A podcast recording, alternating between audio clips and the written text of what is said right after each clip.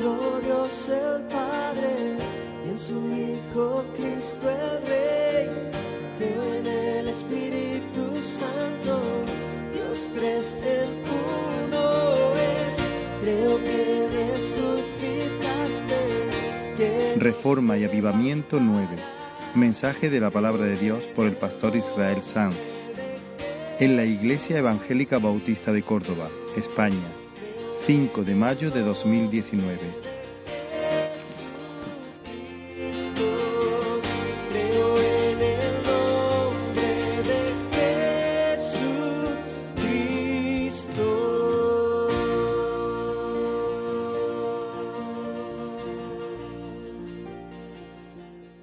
Esta mañana estamos retomando la serie de mensajes basados en el relato bíblico de- del rey Ezequías, del reinado del rey Ezequías.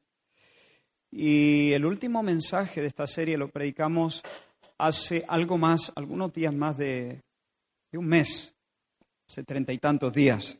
Así que permitidme tomar eh, unos minutos para ubicarnos de nuevo, para repasar los principales énfasis de los últimos mensajes, no de toda la serie, pero sí de los últimos mensajes.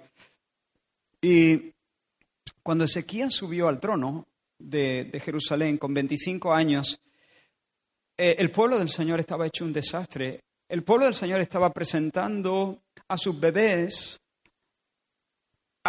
quemándolos en honor al dios Moloch, entregándoselos a los demonios. Sin embargo, cuando ese joven ascendió al trono de Judá, de Jerusalén, él ya había tomado la decisión más importante. Él dijo, yo he determinado hacer un pacto con el Señor. Y luego abrió las puertas del templo, convocó a los levitas para que purificasen la casa del Señor, para que limpiaran el templo por completo. Enseguida se reinstauró el culto y de nuevo el, el perfume de la verdadera adoración ascendió a los cielos desde la ciudad de David. Se quitaron los ídolos, se destruyeron los altares, se eliminaron, se cancelaron los falsos cultos. La Pascua volvió a ser celebrada conforme a las disposiciones de la santa ley del Señor. Y entonces, ¿qué pasó después? Cuando cuando lo más lógico sería pensar que ahora hay un tiempo de bonanza, de prosperidad, de florecimiento, de primavera. La palabra del Señor nos dice que después de todas estas cosas vino Sennacherib. Vino Sennacherib contra Ezequías y el pueblo de Judá. Después de que Ezequías ejecutara, según la palabra del Señor, de todo corazón lo bueno, lo recto y lo verdadero, delante de su Dios, se desató una furiosa tormenta. Y dijimos que hay angustias, hermanos, hay, hay, hay adversidades que están directamente relacionadas con nuestro pecado. Y debemos entenderlas como el azote correctivo de Dios, castigo de Dios. Y no quiero que suene como algo cruel, quiero que suene como algo misericordioso. Porque Dios no es cruel, Dios es bueno, Dios es misericordioso y hay eh, angustias, problemas, adversidades, golpes que nos vienen directamente como regalos de Dios, pero regalos mm, incómodos, porque son el azote correctivo de un Dios que nos ama y que nos quiere librar del infierno. Son para que escarmentemos, son para que aprendamos, son para que huyamos a Él. Sin embargo, hay tribulaciones que Dios dispone en su, en su sabia providencia que no tienen directamente que ver con nuestra, nuestro pecado o nuestra infidelidad. Más bien son regalos del Señor en otro sentido. Son oportunidades de entrenamiento, son oportunidades para echar músculo, para crecer en nuestro tono espiritual. No vienen como consecuencia, digo, de ninguna rebeldía de nuestra parte, vienen como una invitación del Señor a escalar nuevas alturas. Son la invitación del Señor a conocerle de una manera más profunda, más íntima. Y cuando entendemos esto, Dios quiere que esto sea un fortísimo consuelo en medio de la adversidad, cuando el Señor nos hace descender a algunos valles incómodos, Él quiere que sepamos que esos sufrimientos, que esas adversidades no son absurdas, están preñadas de, buenos propósitos de parte de Dios para nosotros. Y, y señalamos cinco, y permitidme que os los diga rápidamente. En primer lugar, estos valles, estas aflicciones, purifican nuestra fe, depuran nuestras motivaciones, matan la confianza que podamos tener en nosotros mismos porque la autoconfianza no es buena. Maldito el hombre que confía en el hombre. Bendito el varón que confía en el Señor y la mujer también. Así que depuran nuestras motivaciones, matan la autoconfianza y también nos fomentan una más humilde dependencia en el Señor y en su palabra. En segundo lugar, estos estas adversidades ensanchan nuestro conocimiento del Señor, de su carácter, de sus caminos. En estos hornos de fuego el Señor se acerca para caminar entre las llamas con nosotros y entonces le conocemos como nunca antes le habíamos conocido. Cualquiera que haya caminado un, trecho con el Señor puede decir amén a lo que acabo de decir. En esos momentos de profunda angustia, de, de adversidad, el Señor tiene escondidos tesoros preciosos. El Señor se nos acerca y nos da a conocer su nombre. En tercer lugar, ese zarandeo nos hace más sensibles ante el sufrimiento de otros. Se ensancha además nuestro caudal, nuestra, nuestra, nuestra sabiduría, nuestra sensibilidad hacia otros y, y nuestra eso, nuestra sabiduría para consolar a otros que están pasando por las mismas pruebas. Podemos decirles, venid y os contaré lo que el Señor ha hecho con mi alma. En cuarto lugar, esos sufrimientos ponen peso a nuestra vida, imprimen en nuestro testimonio de Cristo una mayor autoridad, un brillo más intenso.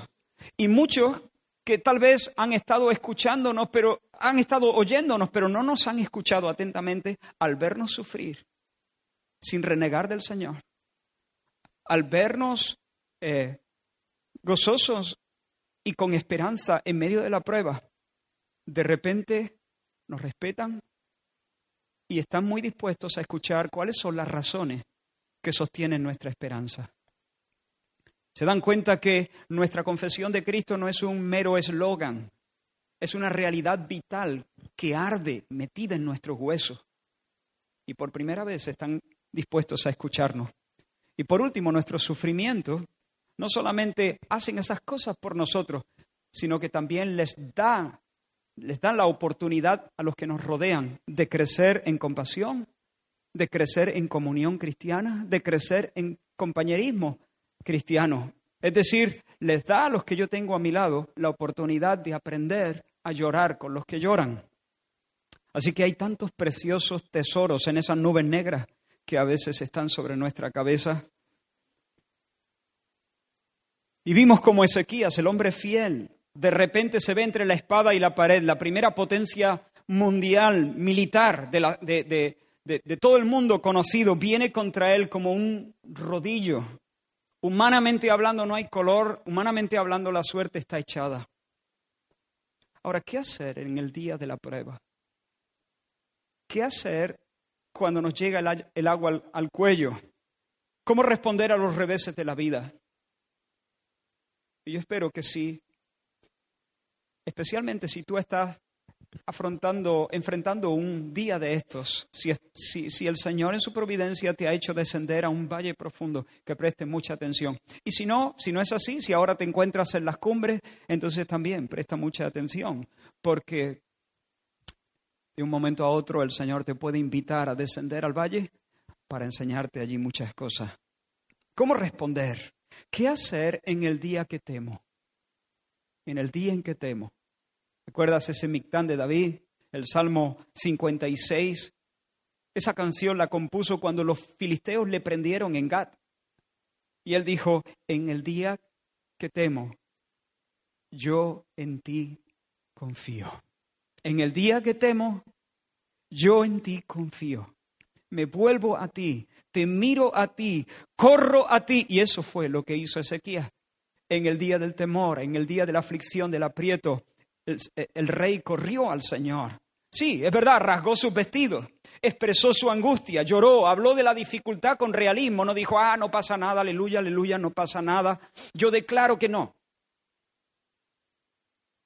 Ha llegado el momento del nacimiento y la que da luz se ha quedado sin fuerza.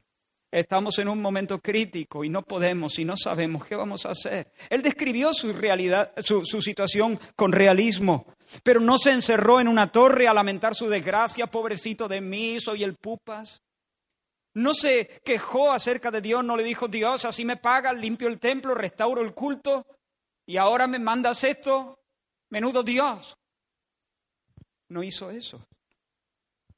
Alzó sus ojos al Señor y eso lo hizo de dos maneras. Confió en el Señor de dos formas muy concretas que hemos estado hablando en las últimas semanas. En primer lugar, envió una delegación en busca del profeta Isaías. ¿Por qué? ¿Y qué puede hacer Isaías contra el rodillo de Asiria? ¿Por qué Ezequías va a buscar a Isaías? Muy fácil, porque Isaías era el profeta de Dios porque él tenía un así dice el Señor. Y cuando viene la aflicción y cuando vienen los enemigos, no nos interesa escuchar el bla bla bla de Senaquerib. No nos interesa escuchar el consejo de los sabios de este mundo. No nos interesa escuchar eh, la opinión de la cultura. Nos interesa una sola cosa. Una. ¿Qué dice Dios? Y eso fue lo que hizo Ezequías. ¿Qué dice Dios de, esto? Mi mente me está diciendo que esto es una locura, que aquí se terminó la historia. Otros le estarían diciendo, Ezequías, entrégate, no, no, no, no te resistas, porque si no... Ezequías solamente le interesaba una cosa, y a ti y a mí nos debe interesar solo una cosa, ¿qué dice Dios? En ese momento Dios estaba hablando por medio de su profeta Isaías. Pero Isaías ya no está entre nosotros. Alguien más grande que Isaías está entre nosotros. Jesús, el verbo de Dios, el profeta definitivo, el que ha dicho la palabra final, el que es la palabra misma, el verbo de Dios, el amén. Y aunque el Señor Jesús no camina físicamente entre nosotros, Él nos ha dejado su voz por escrito. Él nos ha dejado su palabra, su consejo por escrito en las sagradas escrituras. La Biblia es Dios predicando. La Biblia es el consejo infalible e inerrante de Dios. Y en medio de la prueba, no importa cuán intensa sea, lo único que debe interesarte e interesarme es qué dice Dios. Necesitamos aquietar nuestra alma, alejarla de los ruidos y decir, habla Señor, háblame. Háblame, no importa lo que dice este, lo que dice mi mente, lo que dice el diablo, lo que dice el mundo, lo que dice aquel. Háblame, Señor, que escucha a tu siervo. Necesitamos encerrarnos, abrir el libro de Dios y permitir que el Espíritu de Dios nos lleve de la mano hasta que Él alumbre nuestro intelecto, inflame, eleve nuestras emociones, seduzca nuestra voluntad para que con todo nuestro ser nosotros digamos al Señor, amén, Señor. El profeta Isaías hizo saber al rey y a toda Jerusalén que el Señor había decidido amparar a la ciudad. Y cuando todo pasara, cuando aquello se acabara, la ciudad de Jerusalén y el pueblo del Señor, el rebaño del Señor, sería como una virgen que se burla de aquel que se acercaba a violarla. La virgen hace burla de ti, Senaquerib. Senaquerib, el violador, no le iba a poner una mano encima. Eso fue lo que Dios dijo a Jerusalén por medio del profeta Isaías. ¿Y a nosotros qué nos dice Dios, hermano? ¿Qué nos dice el Señor a nosotros, los que amamos a Dios? Los que hemos sido llamados conforme a su propósito. Se nos dice en el texto inspirado que cuando caigan todos los senaqueríes, cuando caiga el mundo con sus torres, cuando arda Babilonia, nosotros estaremos de pie. La iglesia estará de pie como una virgen vestida de blanco, adornada con sus joyas, preparada para las bodas del Cordero. Y sabremos que todas las adversidades, que todos los problemas habrán sido parte del programa de Dios, habrán ayudado a bien, habrán servido a que Dios complete su buena obra en nosotros serán parte del programa que nos lleva a la felicidad, serán para nuestras, habrán sido para nuestra salud eterna. Eso fue lo primero que hizo Ezequías en medio de, del día de la prueba. Preguntó, ¿qué dice Dios? Buscó el consejo del Señor. En segundo lugar, la segunda cosa que hizo Ezequías fue orar, orar al Señor, clamó al Señor. Mas el rey Ezequías y el profeta Isaías, hijo de Amós, oraron por esto y clamaron al cielo, nos dice el texto. Ahora os llevaré de nuevo al, al texto, pero, hermanos, así actúa la fe. Las temporadas de angustia deben ser especiales temporadas de oración.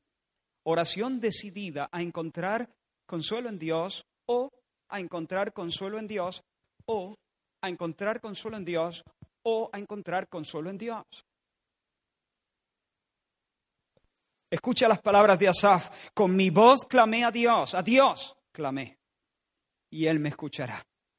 Al Señor busqué en el día de mi angustia. Alzaba a Él mis manos de noche, sin descanso. Mi alma rehusaba consuelo.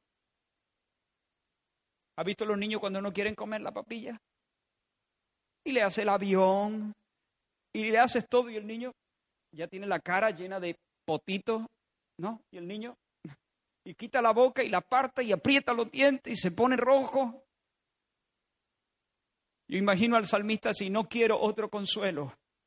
Yo quiero el consuelo que viene de arriba. Señor, consuélame tú, dime, eh, ayúdame tú, muéstrate tú. Señor, ven a mi encuentro. Señor, tu socorro. No, no, este no lo quiero. Este consuelo tampoco lo quiero. No, no quiero ese otro. Mi alma rehusaba consuelo, pero alzaba a Dios mis manos por la noche sin descanso. A Dios clamé. A Dios clamé. El que actúa de esta manera está reconociendo básicamente tres cosas, que necesita ayuda, que es insolvente, que es impotente, que en esas aguas donde se le, está, se le, ha, se le ha metido no, no hace pie, son demasiado profundas. Pero en segundo lugar está reconociendo que Dios sí puede y que Dios sí tiene todo lo que yo necesito. Él hace pie en todas las aguas. Él tiene todas las aguas en el hueco de su mano. En tercer lugar está reconociendo que no solamente Dios es el Todopoderoso, Dios es el Dios bueno, el Dios generoso, el Dios no solamente que tiene la fuerza, sino que además se complace en ayudarme quiere ayudarme, quiere abrir su mano y hartarme de bienes. Él se deleita en honrar, la fe, en hacer milagros, en respuesta a la oración humilde de los pobres, de los que no pueden, de los que no tienen. ¿Sabéis, hermano? Dios sonríe de placer cuando uno de sus pequeños acude a Él con esa expectativa y con esa fe. Dios sonríe de placer cuando uno de sus pequeños se acerca a Él sabiendo que Dios es excelso y atiende al humilde. Pero una cosa más, Elías no elevó un rezo aburrido, anodino, apático. No fue una oración indiferente, mecánica, superficial, con la misma pasión con la que uno bosteza. No, Elías oró. Oró en serio. Fue un clamor. Eh, la raíz de esta palabra que se usa aquí en el hebreo es lanzar alaridos fue un clamor ferviente, ferviente como, como ferviente fue la oración de Elías, el cual oró fervientemente para que no lloviera. Hermanos, a veces Dios nos tira de espaldas, dijo alguien, para que miremos hacia arriba. Exacto. Dios nos regala conflictos para enseñarnos a orar fervientemente, a orar con las entrañas. El Señor antes de concedernos sus favores nos enseña a apreciarlos. Por eso a veces retiene sus bendiciones. Retiene sus bendiciones hasta que las queramos de verdad. Hasta que las deseemos por encima que deseamos nuestros juguetes. Hasta que el anhelo de poseer lo que Dios nos promete en Cristo se convierte en un deseo dominante, en un peso, en una carga dulce y pesada sobre nuestro corazón. Samuel Cadwick dijo, hay bendiciones del reino que solo ceden ante la violencia de un espíritu vehemente. Cualquiera que conozca al Señor sabe que eso es así. Hay bendiciones del reino que son para ti, pero que solo ceden ante la violencia de un espíritu vehemente. No te caen en la boca. Tienes que salir a conquistarlas. Tienes que arrebatarlas. Tienes que luchar con fe y con expectativa. Tienes que tomarlas de la mano del Señor con una santa violencia. Pero hermanos, hasta aquí lo que hemos visto. Pero Ezequías hizo algo más. Vayamos entonces a nuestro texto en Segundo de Crónicas, capítulo 32.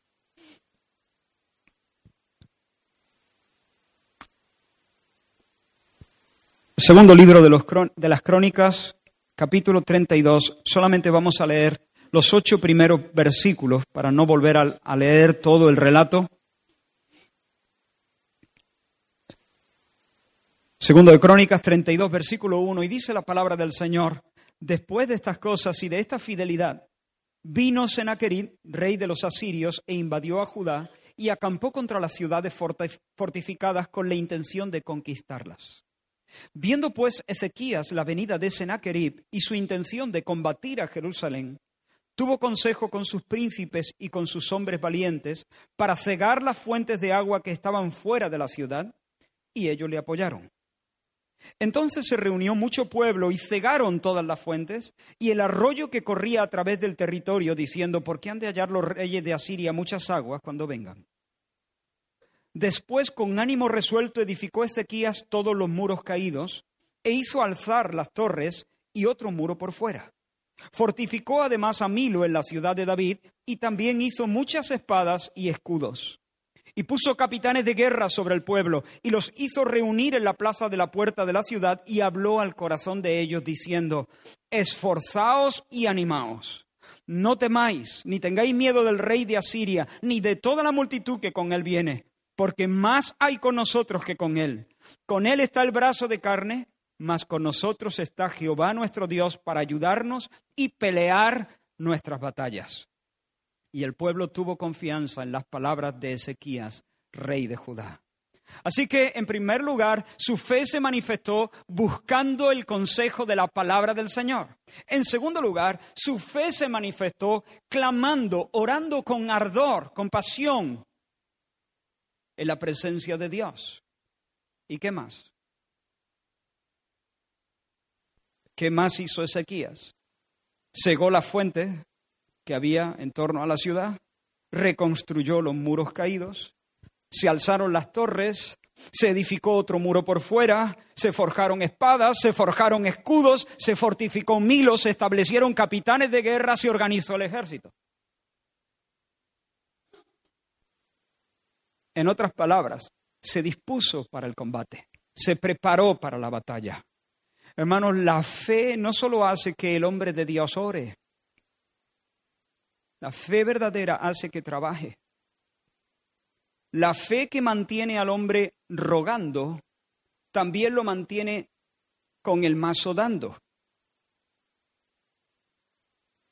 La fe que espera en que el Señor convierta el agua en vino, estará muy dispuesta a llenar las tinajas de agua. Ahora, quiero que entendáis que el ejército de, Judá no tenía la más mínima posibilidad de resistir con éxito la invasión. Los asirios habían derrotado ya a las diez tribus del norte, habían conquistado su capital, Samaria, bajo el reinado del padre de este, de Salmanasar. Habían hecho morder el polvo a las tierras de Amad, de Arfat, Sefarbaín, Ena, Iba, Gozán, Arán, Reset, a los hijos de Edén que están en Telazar un rodillo, una máquina de guerra. De hecho, a estas alturas, los asirios ya habían conquistado casi todas las ciudades de Judá, solamente Jerusalén estaba todavía sin conquistar. Asiria es una máquina imparable de guerra. Judá es como una, como una polilla que desafía a un incendio. No hay, no, no, mm, las matemáticas dicen que no hay color.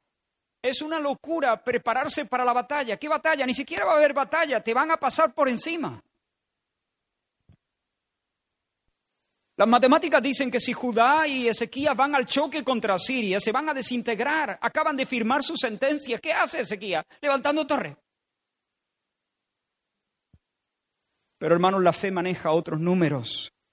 Las matemáticas también dicen que Moisés va a hacer el ridículo en la corte de Faraón, dándole órdenes al hombre más poderoso de la tierra.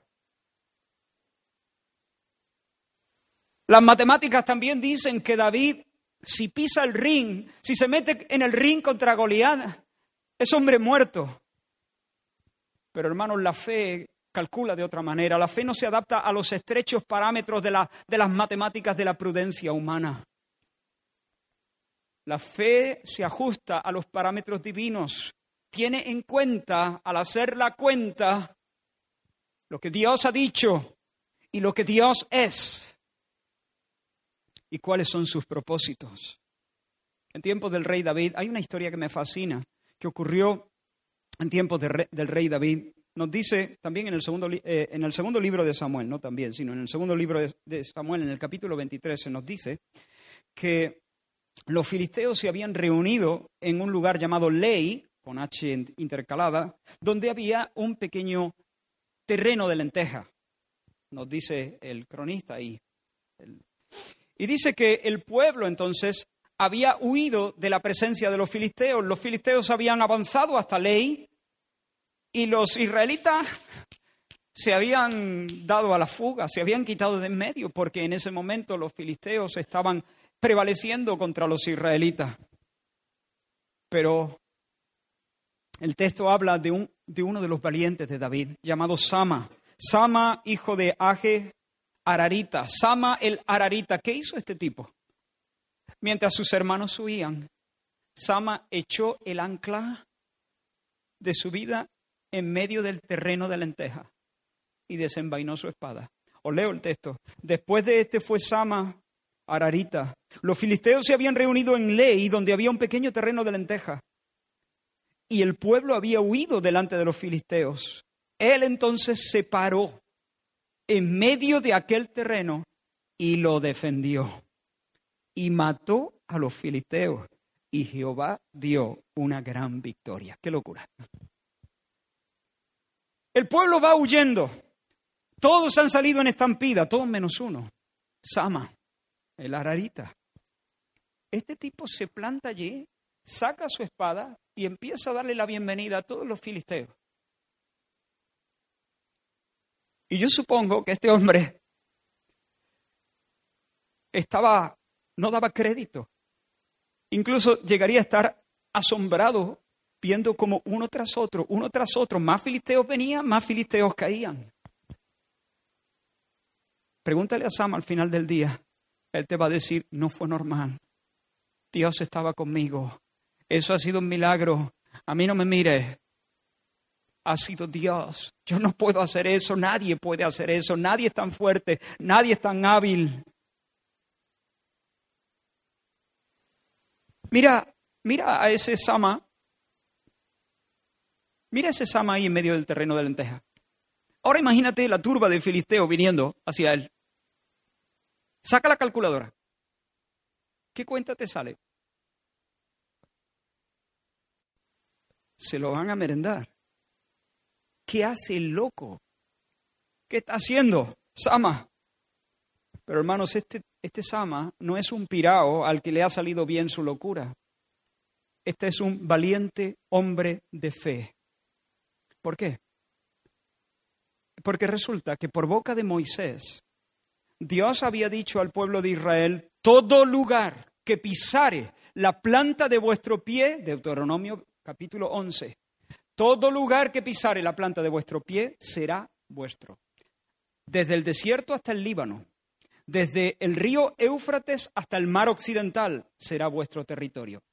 Si tú quieres conquistar fuera de ese mapa, no. Pero dentro de esas coordenadas, todo territorio en el que te plantes, pongas tu pie y desenvaines tu espada, te lo he dado. Es tuyo. Nadie se sostendrá delante de vosotros. Miedo y temor de vosotros pondrá el Señor vuestro Dios sobre toda la tierra que pisareis, como Él os ha dicho. Ahora los israelitas salieron. Salieron huyendo a esconderse de los filisteos. Ahora, si, pudiéramos tomar a uno de esos israelitas, ¡Ey, ven! ¿de, ¿de, qué corre? No, que vienen los filisteos, que vienen los filisteos, déjame que tengo prisa. Pero escucha, ¿tú crees que el Señor es el Señor? Sí, sí, claro, amén. ¿Y crees que el Señor habló por boca de Moisés y, y dijo que toda la- todo el territorio que pisare la planta de tu pie, el Señor lo entregaba a Israel? Sí, sí, amén, amén, amén. Gloria a Dios, amén. ¿Y tú has orado? Eh, sí, sí, yo estoy orando todo el día. Pero hermano, en realidad la fe que solo dice amén a Deuteronomio 11 y confiesa que ora todo el día, pero no echa el ancla en el terreno de lenteja y no desenvaina la espada, no es verdadera fe. Es una fe de plástico, una fe hueca, una fe inútil, una fe falsa, no es fe verdadera. Pero este Sama creyó, se plantó allí, defendió el terreno y vio la gloria de Dios. El 30 de mayo de 1792, hace un rato, 30 de mayo de 1792, William Carey, ante una convención de pastores bautistas celebrada en la ciudad de Nottingham, predicó un sermón que ha, pasado a la historia. Muchos consideran que fue la chispa que encendió lo que luego ha venido a llamarse como la era de las misiones modernas. A él se le considera el padre de las misiones modernas. Y este sermón predicado en Nottingham ese día fue como la chispa que encendió ese nuevo fuego, ese nuevo mover del Señor para alcanzar a las naciones. La idea central de este sermón era la siguiente. Esperad grandes cosas de Dios emprended grandes cosas para Dios. Esperad grandes cosas de Dios, emprended grandes cosas para Dios. Su sermón tenía dos puntos, ya lo sabe.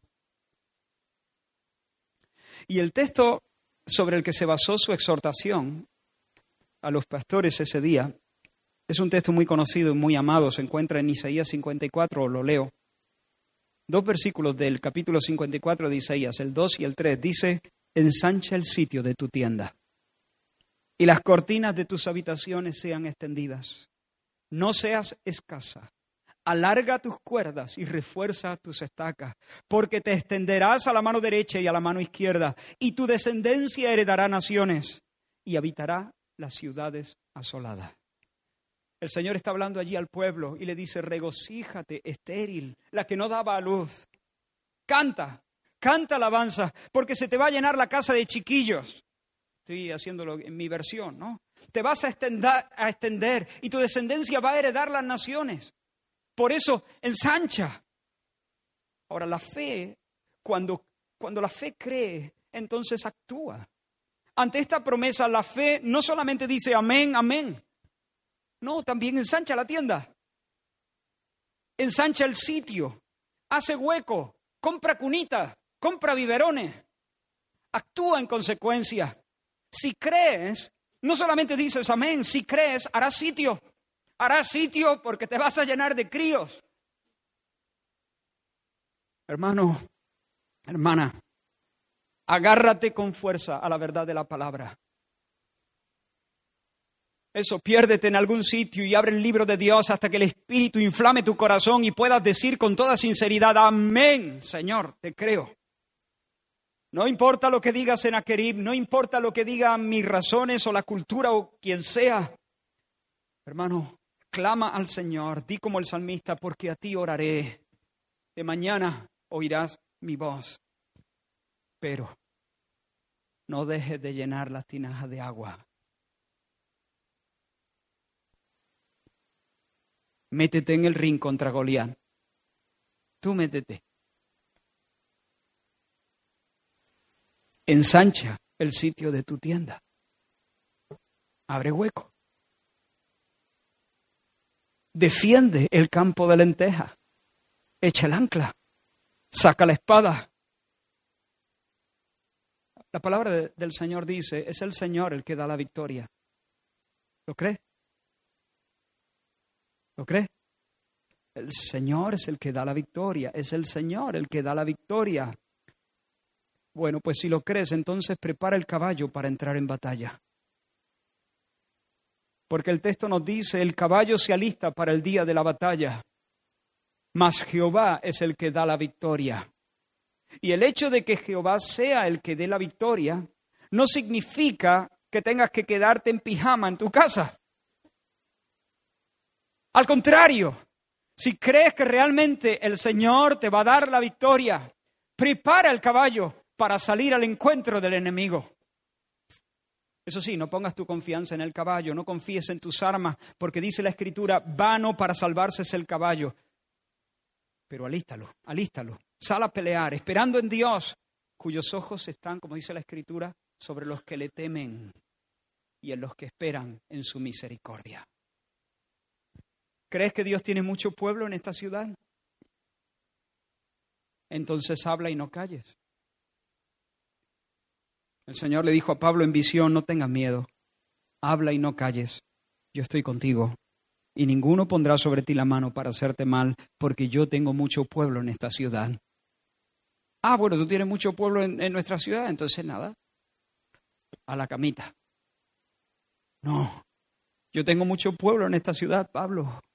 Yo estoy contigo, voy a respaldarte, así que sal ahí, alista el caballo, sal, habla y no calles.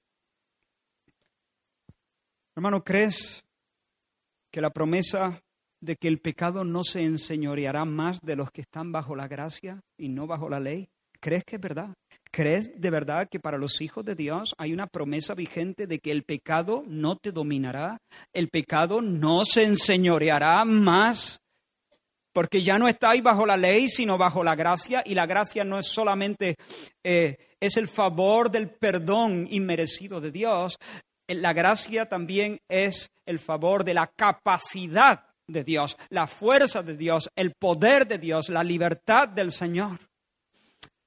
¿Crees que el pecado no se enseñoreará? ¿Crees que esta promesa está vigente para los hijos de Dios?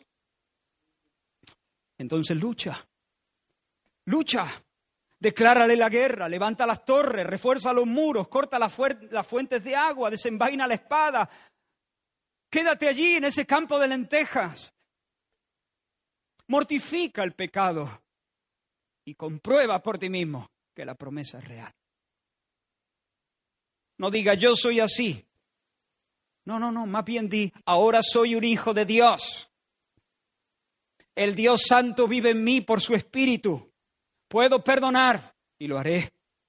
Puedo dejar la venganza en las manos de Dios y lo haré. Puedo vencer la adicción y, toda idolatría en mi, en mi corazón y lo haré. Puedo vencer la pereza y lo haré en el nombre del Señor.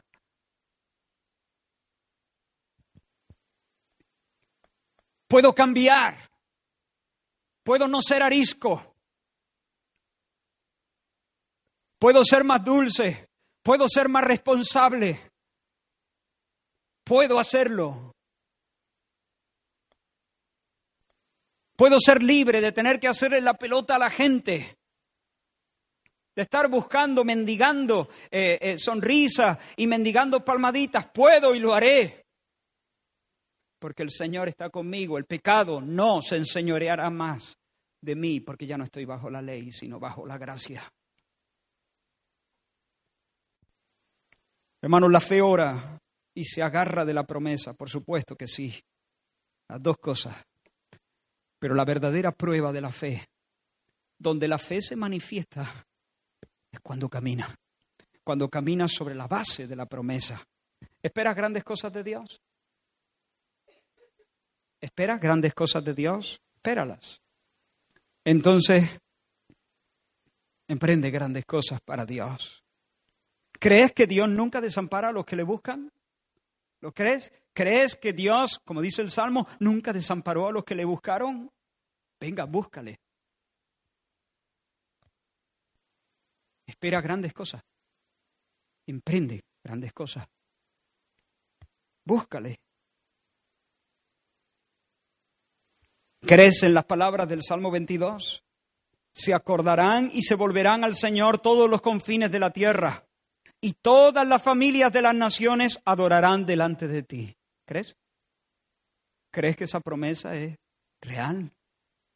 que ese es el plan de Dios?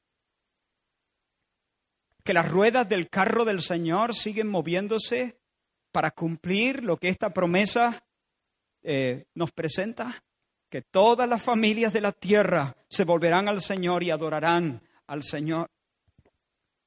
Pues entonces, emprende, emprende grandes cosas.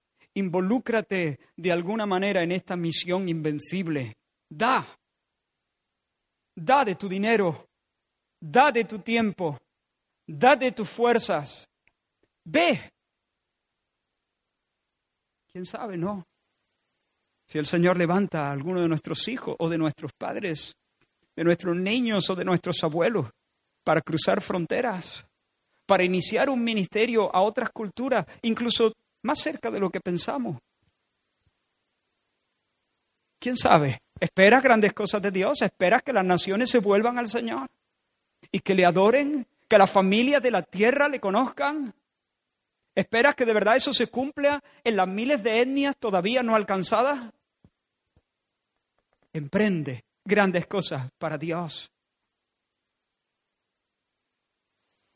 Tal vez puedes abrir un hueco en tu presupuesto no gastarlo, no gastar todo tu dinero después de, no gastar todo tu dinero en tus propias necesidades. A lo mejor puedes ah, hacer sacrificios y apartar un dinero y consagrarlo a esa sagrada obra de llevar el Evangelio a todas las naciones. Pero ¿qué van a ser 50 euros al mes? Bueno, tú pon tus panes y tus peces y el Señor sabrá lo que puede hacer con eso. A lo mejor hay aquí algunos de nosotros, de los hijos de este ministerio, que pueda decir, yo puedo ir. Yo no tengo 50 euros, pero puedo ir yo. Puedo ir a una de esas etnias, puedo aprender su idioma, puedo vivir en medio de, de la cultura. Puedo soportar ese, e, ese sacrificio de estar un tiempo lejos de la familia, con la esperanza de estar toda la eternidad junto a ellos bajo la luz de la sonrisa del Rey Jesús. ¿Esperas grandes cosas de Dios? Emprendamos grandes cosas para Dios. Alista el caballo para la batalla. Plántate en medio del campo de lenteja. Saca la espada. Si quieres defender un territorio que el Señor no te haya dado, te columpias. Te has columpiado. Eso no es fe, eso es presunción. Tú no te puedes sacar la promesa de, la manga y luego decir que eres un hombre de fe porque estás defendiendo lo que tú crees que Dios debería estar haciendo. Pero hermano, si encuentras una promesa, ah, entonces ya está todo dicho. Si tú tienes una promesa del Señor, entonces te puedes plantar en medio de ese campo de lenteja. Cuando Ezequiel reunió al pueblo y a sus capitanes, en la plaza de la puerta de la ciudad. Él les animó con estas palabras y habló al corazón de ellos diciendo, lo hemos leído, esforzaos, no temáis, ni tengáis miedo del rey de Asiria, ni de toda la multitud que con él viene, porque más hay con nosotros que con él. Con él está el brazo de carne, más con nosotros está el Señor nuestro Dios. Senaquerib es fuerte, pero es mortal, y con nosotros está el inmortal. Nos ayuda Dios. Y mira lo que dice, con nosotros está Jehová nuestro Dios para ayudarnos y pelear nuestras batallas. Vuelvo a lo mismo. Estoy diciendo pocas cosas, estoy siendo machacón en esta mañana. He, procurado apretar, no abarcar. Ezequiel le dice, el Señor Dios peleará, para, Él está con nosotros para ayudarnos y pelear nuestras batallas. Ah, bueno, Ezequiel, pues sí, el Señor está aquí para pelear nuestras batallas. ¿Qué hacemos nosotros con escudo y con espada? ¿En qué quedamos? ¿No va a pelear Él nuestras batallas? Por supuesto que Dios va a pelear nuestras batallas, pero vuelvo a lo mismo. El Señor es el que da la victoria, Él es el que pelea, Él es el que guarda la ciudad, pero los centinelas vigilan en el muro. Él es el que edifica la casa, pero los albañiles también curran el Señor va a pelear nuestras batallas. Él está en medio de nosotros para pelear nuestras batallas. Pero nosotros tenemos que levantar las torres, edificar los muros, forjar espadas, forjar escudos. Allí está Ezequías. Así se muestra la fe, así luce la fe. Confía, busca la palabra del Señor, clama con fervor al Señor, le llama, pide su socorro, pero también alista su caballo para entrar en combate. Lo que Ezequías está haciendo al hacer todas estas cosas es mandarle un mensaje inequívoco a Sennacherib. No nos vamos a rendir. Ya puedas venir tú con miles o con millones de, de, jinetes y de hombres de guerra. Nunca vas a vernos sacar una banderita blanca. Si quieres Jerusalén, tendrás que pasar por encima de nuestro cadáver. Aquí estamos, somos pequeños, pero vamos a pelear. Y eso en este caso era fe fe. ¿Y cómo terminó todo? ¿Y tú qué crees? Versículo 21. Segundo de, Crónicas 32, 21. Y con esto vamos terminando.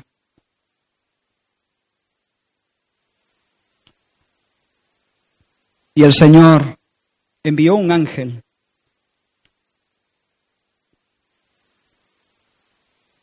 Y el Señor envió un ángel. ¿Cuánto? Uno. El cual destruyó a todo valiente y esforzado, y a los jefes y capitanes en el campamento del rey de Asiria. Este se volvió, por tanto, avergonzado a su tierra, y entrando en el templo de su Dios, allí lo mataron a espada sus propios hijos. Así salvó Jehová a Ezequías y a los moradores de Jerusalén de las manos de Sennacherib, rey de Asiria, y de las manos de todos. Y les dio qué? reposo por todos lados. ¿Y qué pasó? Y muchos trajeron a Jerusalén ofrenda al Señor y ricos presentes a Ezequías, rey de Judá, y fue muy engrandecido delante de todas las naciones después de esto. Hermanos, el Señor será refugio del pobre, refugio para el tiempo de angustia. Salmo 9. En ti confiarán los que conocen tu nombre por cuanto tú, oh Jehová, no desamparaste a los que te buscaron. Salmo 145, cercano está el Señor a todos los que le invocan, a todos los que le invocan de verdad. Cumplirá el deseo de los que le temen, oirá a sí mismo el clamor de ellos y los salvará. Por supuesto que el Señor iba a librar la, la batalla por ellos. Ellos no tuvieron que chocar contra el ejército de Asiria. El Señor se encargó con un ángel. El Señor mandó a un diácono de, entre sus cortes y desbarató y humilló y avergonzó al ejército más poderoso de la tierra.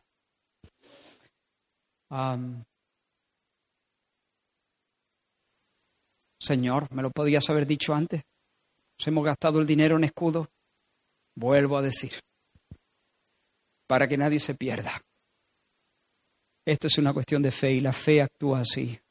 El Señor no te lo iba a decir antes, el Señor quiere que tú te alistes para la batalla. A veces Dios permitía que su pueblo entrara en choque. Este, eh, este hermano Sama eh, tuvo que, terminó sudado, terminó sudado en el campo de lentejas. Y a veces Dios no, Dios no, no, no, no pide que choquemos contra el ejército enemigo. Sencillamente cuando todo parece que, cuando parece que el enemigo nos va a tragar, entonces el Señor interviene, manda a un ángel y desbarata la fuerza enemiga.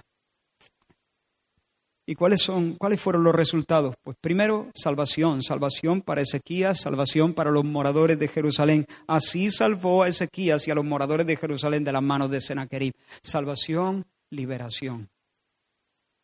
Dios les concedió vida. Dios les concedió salir de esa. Dios les, les dio libertad de sus enemigos. Pero no solamente eso, prosperidad, paz, reposo por todos lados. Después de eso vino la calma, después de la, de la, tormenta, y se inauguró un tiempo de nuevo florecimiento, reposo. Miraban a la derecha, que bien va todo, miraban a la izquierda, que bien va todo, reposo por todos lados. Pero no solo esto, lo mejor de todo. Bueno, no es lo mejor de todo, lo mejor de todo viene en cuarto lugar. En tercer lugar, honores, honores. Para Ezequías dice que venían de todos lados y presentaban presentes, eh, regalos a Ezequías, el rey de Judá, Y Ezequías llegó a ser muy engrandecido delante de todas las naciones después de este suceso. Pero lo mejor de todo, gloria para el Señor. Mira lo que dice el versículo 23. Y muchos trajeron a Jerusalén, ¿qué? ¿Qué trajeron a Jerusalén? Ofrenda al Señor. Muchos trajeron a Jerusalén ofrenda al Señor, porque muchos dijeron, ahí va, eso no es normal. Nadie dijo, ah, bueno, claro, la verdad es que Ezequiel es un máquina y tenían ahí una, un potencial escondido y, su estrategia de guerra ha sido fascinante. No, no, no. El Señor hace las cosas de tal manera que queda muy patente que suya es la victoria. Y cuando los demás asistieron a, aquello, cuando vieron todo lo que había ocurrido, entonces dijeron, vamos a Jerusalén, porque el Dios de esto es Dios de verdad. Y queremos ser parte de los adoradores de su pueblo vamos a, ofrendar nuestro sacrificio al Señor. Termino. Pero no quiero dejar este lugar sin decir algo que el Señor ha puesto en, mi corazón em, al meditar en todas estas cosas. Hay gente, y tal vez haya aquí algunos de ellos, que asiente a la palabra, dice sí, amén, amén, y ora, pero no cree. Dice amén, pero no, no cree en realidad. Son como los israelitas huyendo de los filisteos. Pero tú crees que Moisés habló la palabra, sí, sí, sí, amén, amén, amén. Pero tú crees que Deuteronomio 11 es la palabra de Dios, amén, amén, amén. Pero siguen corriendo. Y tú clamas al Señor todos los días. Yo todos los días tengo mi devocional, pero siguen corriendo, dando la espalda a la tierra que les pertenece. Hay quienes dicen creer que Cristo es el Hijo de Dios, que Cristo es el Salvador del mundo, que el Señor murió por sus pecados, que se levantó al tercer día de entre los muertos, que está a la diestra de Dios como Rey y Señor. Incluso oran en los días difíciles, presentan sus peticiones al Señor, pero no creen. No creen, porque todavía no se han puesto bajo su yugo, porque aún no se han rendido de verdad, porque aún no, no han renunciado a su independencia, y lo pongo entre comillas, porque en realidad no, no existe tal cosa como independencia, o eres dependiente de Dios, o eres esclavo de Satanás y de tus pasiones.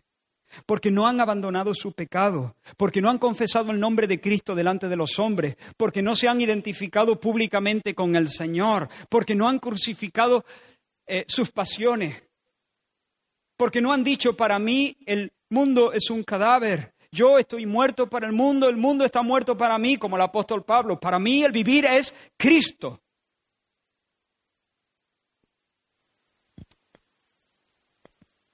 Y oran y dicen amén. Y dicen amén y oran. Y consultan la palabra y aprenden la palabra. Memorizan la palabra. Son conocedores de versículos. Tienen la cabeza llena de información. Hacen sus oraciones. Oran bien. Dicen las palabras correctas. Pero no creen. No creen de verdad porque no andan. Porque no dan pasos de fe. Porque realmente no viven bajo, bajo el yugo de Cristo porque Cristo no es su, su dueño, su amo, porque no viven como Dios manda, porque para ellos el señorío de Cristo es algo que los intimida, no algo que les produce gozo, porque no han crucificado sus pasiones, porque no han dicho a, eh, Dios a, a, sus ambiciones y sus codicias para entregarse en cuerpo y alma al Señor Jesucristo. No estoy hablando de que se haga sin error y sin pecado, eso ninguno. De este lado de la eternidad todos caemos y somos inconsistentes, demasiado inconsistentes. Lo que yo estoy diciendo es que no lo has llegado a hacer de forma verdadera. Te gusta ser evangélico, pero todavía no caminas bajo el yugo de Cristo. Y un cristiano es únicamente cristiano cuando camina como un aprendiz bajo el yugo de Cristo. No hay cristianismo verdadero fuera de esa realidad.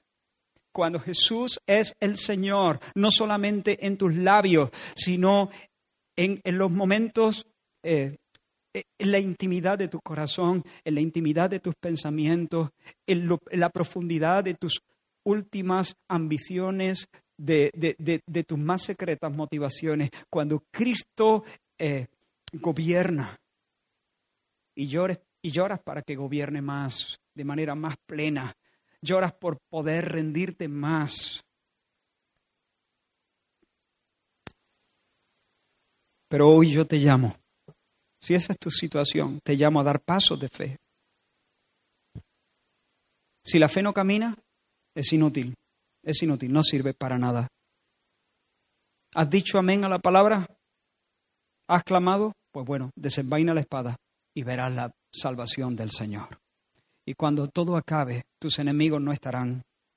Estarás de pie como nuestro hermano Sama, estarás de pie sudado, pero bañado por la luz de la sonrisa del Señor y serás colmado de honores. Habrás sido fiel a la visión celestial. ¿Cuál es la visión celestial? Vivir para la gloria y para la fama del Señor. Hoy, hoy, da paso. Hoy, ríndete. Hoy, arrepiéntete de tu pecado. Hoy. Hoy, tu fe no, no vale un duro si no lo haces. No no es fe, es religiosidad. Hoy. Hoy, bajo el señorío de Cristo. Y si ya eres creyente, pero has dado paso fuera de la voluntad del Señor y el Espíritu del Señor te los está recordando, Él no está para incordiar, Él está para salvarte, para amarte. Así que responde al Señor también y dile, Señor, me venciste otra vez, me venciste otra vez, Señor. Y allí está mi victoria, me arrepiento de nuevo, me encamino, dame un corazón orientado, inclinado a ti. Vamos a orar. Señor, gracias. Gracias, Señor. Queremos ser personas de fe verdadera. Te damos gracias por la prueba, por los valles. Te damos gracias porque detrás de esas nubes se esconde tu rostro sonriente. Gracias por lo que tú has planeado en estos tiempos de dificultad. Pero Señor, ayúdanos a movernos en fe, a buscar tu consejo, a clamar a tu nombre, Señor, y a dar pasos concretos. Solo tú sabes, Señor, la situación en la que cada uno se encuentra en esta mañana. Solo tú sabes, Señor, cómo esa fe verdadera tiene que manifestarse de, forma concreta, de forma práctica en cada una de nuestras vidas, en medio de las situaciones familiares, en medio de las situaciones laborales, en medio de, cualquier cosa. Solo tú sabes qué paso. Solo tú conoces, Señor, qué terreno tenemos que reclamar, qué grande, cos- qué grande cosa tenemos que emprender. Pero yo te pido, Señor, y te pedimos juntos, que tú nos des luz para entender. Y tú nos des, Señor, agalla. Y tú nos des, Señor, inflame, fortalezca esa fe para que podamos, Señor, hacerlo. Y si hay aquí alguien, Dios mío, que nunca realmente se ha rendido a tu señorío, no lo dejes, Señor. Sálvalo, sálvalo, sálvalo poniéndolo, Señor, a tus pies. Ponlo a tus pies, Señor. Ponlo a tus pies, Señor. Que se rinda completamente, absolutamente, radicalmente, locamente para el mundo. Que se rinda, Señor, que todos nos rindamos. Que todos, Señor, estemos a tus pies, Señor. Oh Dios mío, trae, Señor, un verdadero arrepentimiento y permítenos, Señor, vivir en fe verdadera la situación, Señor, que enfrentamos. Gracias, Señor, gracias, porque tú estás en medio de nosotros como un gigante poderoso para pelear nuestras batallas. Amén, amén, amén. Fija tus ojos en Cristo, tan lleno de gracia y amor, y lo te